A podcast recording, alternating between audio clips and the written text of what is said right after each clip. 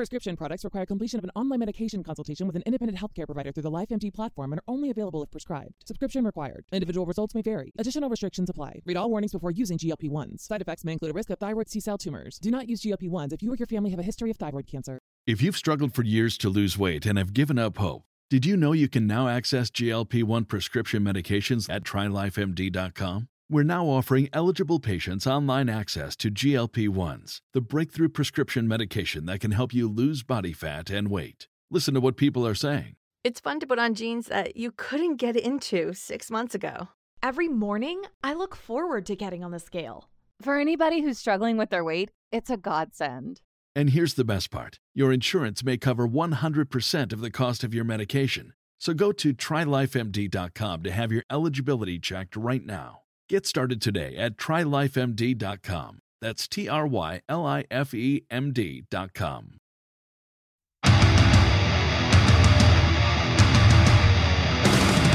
Bienvenidos a un nuevo podcast del Club Headbangers. Soy Carlos Noro y esta vez estamos charlando con Anton Reisinger. Eh, lo conocemos de Criminal, de Pentagram Chile, de Lock Up, de Brujería. Mucho para decir tiene Anton. ¿Cómo estás, Anton? Muy bien, yo aquí estoy hace casi dos semanas en Chile. Eh, vengo saliendo de la cuarentena, que he tenido que hacer 10 días de cuarentena aquí. Pero muy bien, mientras tanto aprovechando de trabajar en la promoción del disco nuevo de Criminal, Sacrificio, que es lo que nos ocupa en esta ocasión. Eh, y bueno, y te agradezco desde, desde ya este, este espacio. Eh, Headbanger siempre haciendo el aguante con el metal sudamericano, ¿no? Bueno, me alegro hablar con vos, la verdad es una, es una linda, linda oportunidad. Hablemos un poco del disco, lo estuve escuchando, la verdad me parece un disco, tal vez sea el disco más extremo que hizo Criminal. ¿Estás de acuerdo con esto? Sí, estoy de acuerdo. Yo creo que tiene, bueno, tiene elementos, mm, tiene muchos elementos de los primeros discos de Criminal también, eh, en la parte rítmica, en esa parte groove media latina, pero también al mismo tiempo, claro, tiene elementos que son casi grindcore. Eh, entonces ahí hay una mezcla interesante, y yo, pero sí, yo creo que se puede decir que es el, disco más intenso y el, el, más brutal de la historia de Criminal. Por ahí estuve leyendo cómo se había dado el proceso de composición y, por ahí comentabas que estuviste trabajando mucho y muy a la par con, con Danilo Estrella, eh, el baterista, ¿no es cierto? ¿Cómo fue eso? Lo que pasa es que lo, en los últimos, no sé, dos, tres, hasta cuatro discos, eh, la mayor parte de la composición la hice yo sentado delante de mi computador con mi guitarra, grabando riffs que se me iban ocurriendo y luego ordenándolos y copiando, pegando y así, y así ibas haciendo un tema. Y en el fondo eso al final, eh, hasta que decía, bueno, ya está bien, esto es el tema, se lo mandaba al baterista, le decía, apréndetelo y nos vemos en el estudio. Eh, y en este caso no quise hacer de nuevo eso, me pareció que iba un poco por un camino sin salida, una, una cosa cre creativamente un poco estéril y muy autorreferente. Entonces, claro, con Danilo, como lo vi con tantas ganas cuando entró, entró el, el año, en el año 2018, eh, entró con tantas ganas y con tanta creatividad y con una efervescencia tan grande que tiene él como persona y como músico, que, que bueno, que empezamos a, a, ir a ensayar los dos juntos a una sala aquí en Santiago. Y, empezamos desde casi desde cero. Yo llevaba un puñado de riffs en la cabeza, digamos, cosas que en las que había, eh, qué sé yo, que me habían salido así o espontáneamente pero sin nada muy planificado, sin nada estructurado, y los temas los hicimos en, el, en la sala. Entonces ese feedback de, de vernos tocar, de, estar sudando ahí, de tener la, el ampli a todo y la batería sonando fuerte, eso te da totalmente otra, otra dinámica, ¿no? Otra, otro feeling para hacer los temas y como que por, por, eso, por lo mismo terminaron siendo más compactos, más directos, eh, con menos adornos y como más pensados en tocar en vivo. porque yo creo que eso es lo que nosotros sentíamos en ese momento, como que estuviéramos tocando en vivo. O sea que me pareció curioso una cosa. Yo hace mm, un par de semanas tuve la posibilidad de, de charlar con Eloy Casagrande, el nuevo, el, el- el nuevo, en realidad hace 10 años que está, Sí. pero el actual baterista de- de Sepultura. Sí. Y él me comentaba una cuestión similar. Digo, él está trabajando con Andreas los temas y después suma la banda. Digo, la pregunta respecto a eso, ¿vos imaginás los temas también de una manera percusiva, de, algún- de alguna manera? ¿Por eso te conviene de alguna manera trabajar con, con el baterista? O sea, yo creo que siempre al momento de crear un riff, uno tiene una idea de cómo se imagina que vaya la batería, que con qué patrón se imagina ese riff en particular. Pero es una cosa muy distinta cuando tú lo escuchas y otra cosa mucho más distinta todavía e incluso mejor cuando el baterista te sorprende y te tira otra cosa que tú no te esperabas, pero que funciona. Entonces como que tu, tu- propia música de repente despliega una, una dimensión que no te no, no sabías que tenía, ¿sabes? Entonces es, es como eh, son potencialidades que, que uno descubre en el otro, yo creo, ¿no? Eh, cosas que, a ver, eh, en este último en este último disco, por ejemplo, en el tema The Whale, tiene un, un riff que es bastante cuadrado así, bastante cuatro cuartos, pero el Danilo le metió una cosa bastante sincopada, bastante latina, y realmente se convierte en otro riff, ¿no? Entonces, a mí me sirve mucho eso de, de- inspiración porque uno va inmediatamente construyendo sobre eso, no tienes que hacer el tema entero y esperar que luego el baterista te conteste y te mande sus ideas y así.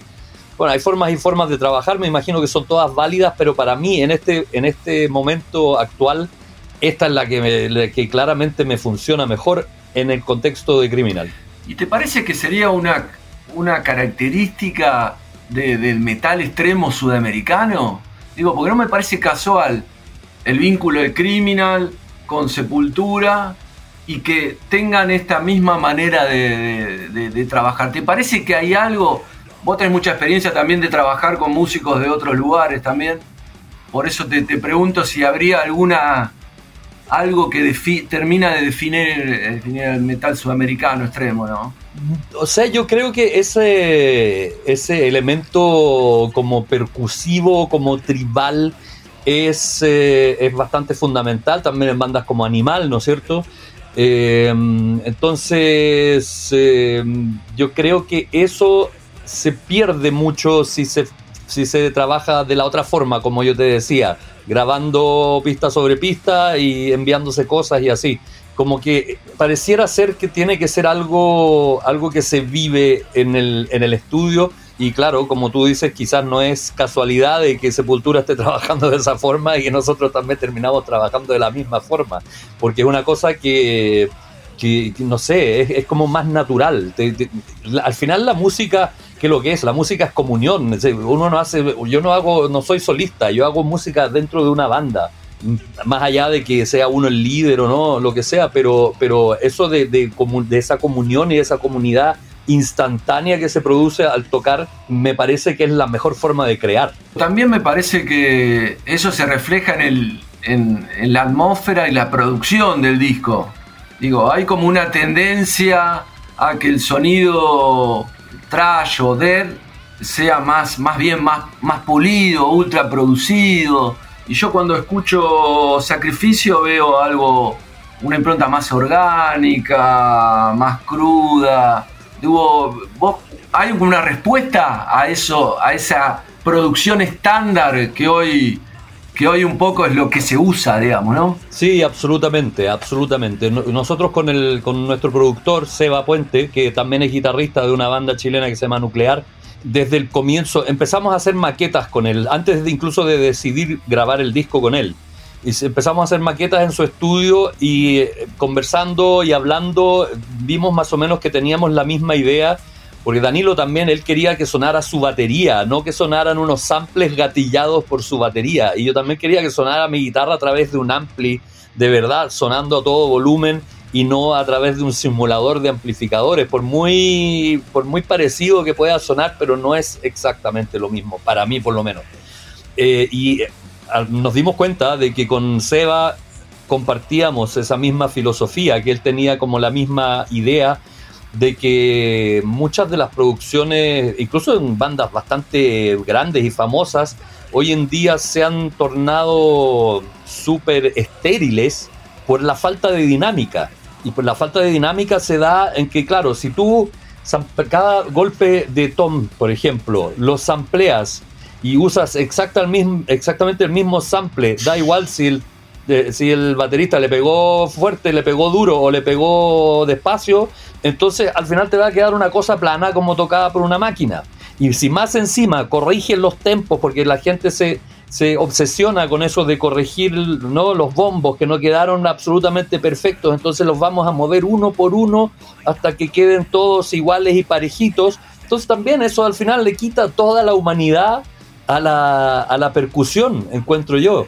Y justamente eso era lo que queríamos evitar, pero al mismo tiempo teníamos súper claro para que, qué sé yo, un pibe de 20 años que está recién empezando a escuchar esta música, para que nuestra, nuestro disco tuviera una chance al lado, porque esas, esas producciones suenan muy llamativas, suena todo muy, muy en tu cara, ¿no es cierto? Y em, teníamos que tener claro que nosotros entrábamos a competir con eso, ¿no? Entonces tenía que ser orgánico, tenía que ser natural, tenía que ser de verdad, pero al mismo tiempo tenía que tener el mismo punch que una de esas producciones tan eh, artificiales, por decirlo de alguna forma. Digo, en función de, tu experiencia, ¿quién te parece que, espera ese sonido tan estéril, que me parece interesante la palabra que usas?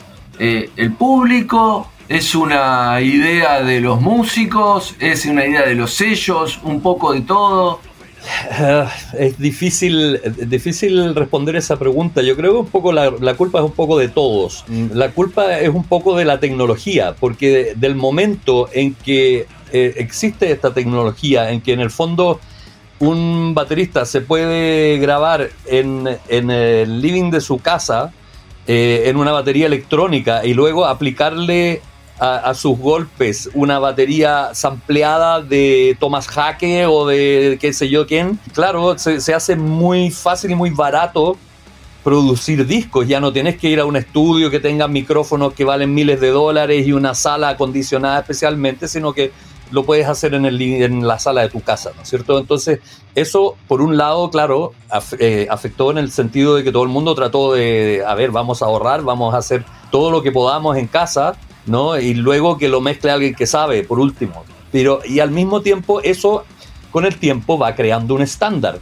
Yo una vez tuve la, oportunidad de conversar con Andy Snip, que es uno de los productores más cotizados de, hoy en día, y le hablé un poco de eso, que a mí me parecía que de repente se, como que se repetía mucho la, forma de hacer los discos, los presets que se usan, y al final que terminaba todo sonando un poco parecido, sin tratar de, sin faltarle el respeto, ¿no? Porque es Andy Snip, es una eminencia al final, ¿no?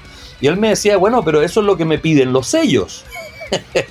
Entonces, los sellos tienen un cierto estándar ahora que ellos creen que es como el estándar dorado de cómo deben sonar las cosas, sin darse cuenta de que con eso al final están matando la, la creatividad de las bandas. Ahora tengo que también que decir por otro lado, que pienso que hay un, también una corriente que va hacia lo retro, que va hacia grabar analógicamente y casi te podría decir como sonar mal a propósito, porque sonar mm. mal como que es más true y es más de verdad que estas producciones tan brillantitas y tan bonitas que, se escuchan en, los sellos grandes.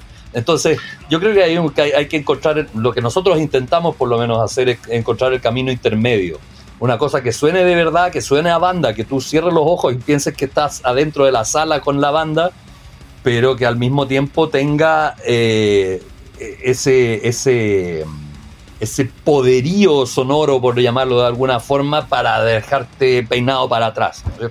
Digo, ahí hay una variable importante. Hay que tocar después eso que se graba tan perfecto en vivo, ¿no?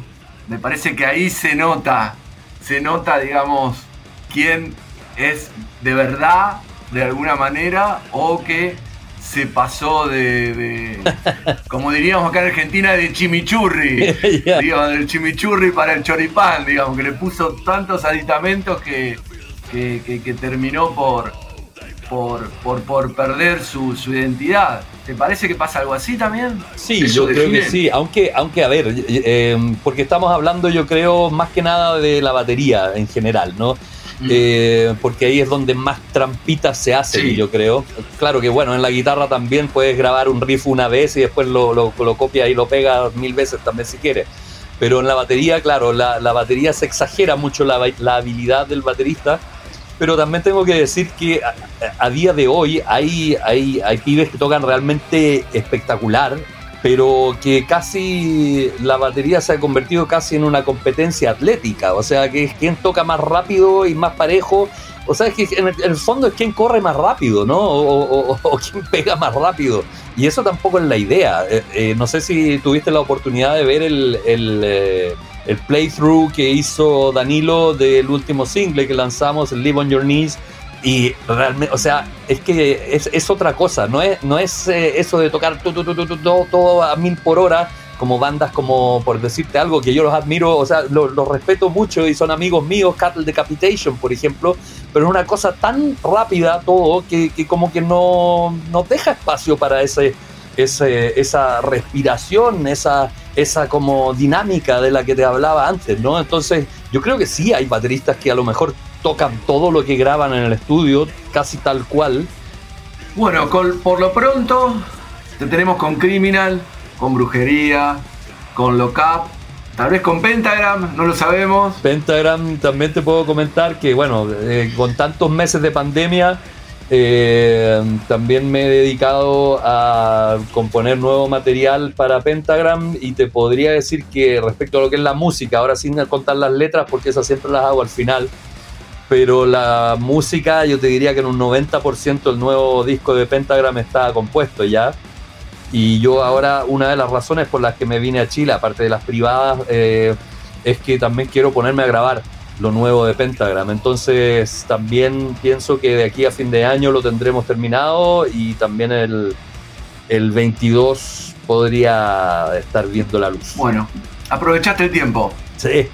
Sí, creo que sí. Podría haberlo aprovechado mucho mejor, pero esas son las típicas cosas que uno se, se autoflagela, ¿no? Eh, Seguro, todos tenemos eso. Pero puedo decir que terminé de hacer el disco de Criminal, hice un disco completo con Lockup, compuse un disco de Pentagram y estoy mezclando el disco de brujería, así que realmente no Más de uno tarda 20 años en hacer todo eso, Anton. Eso, por eso no, no me debería quejar. Bueno, Anton, te agradezco muchísimo esta charla, la verdad me, encantó conocerte, charlar con vos y un poco recorrer toda lo que fue pasando estos años. Bueno, Carlos, muchas gracias a ti. También me, resultó súper eh, entretenida la conversación, eh, haciendo, eh, rememorando cosas del pasado, pero también pudiendo hablar de lo que, de lo que estoy haciendo ahora. Así que lo único que te puedo decir es que le, le, mando un gran abrazo a todos los amigos argentinos eh, y que espero verlos realmente más temprano que tarde desde un escenario con cualquiera de las configuraciones o bandas que sea, pero ojalá estar pronto ahí eh, y que, podamos disfrutar de, de la música en vivo. Que así sea, Anton. Lo mejor. Abrazo grande. Un abrazo para ti. Chao.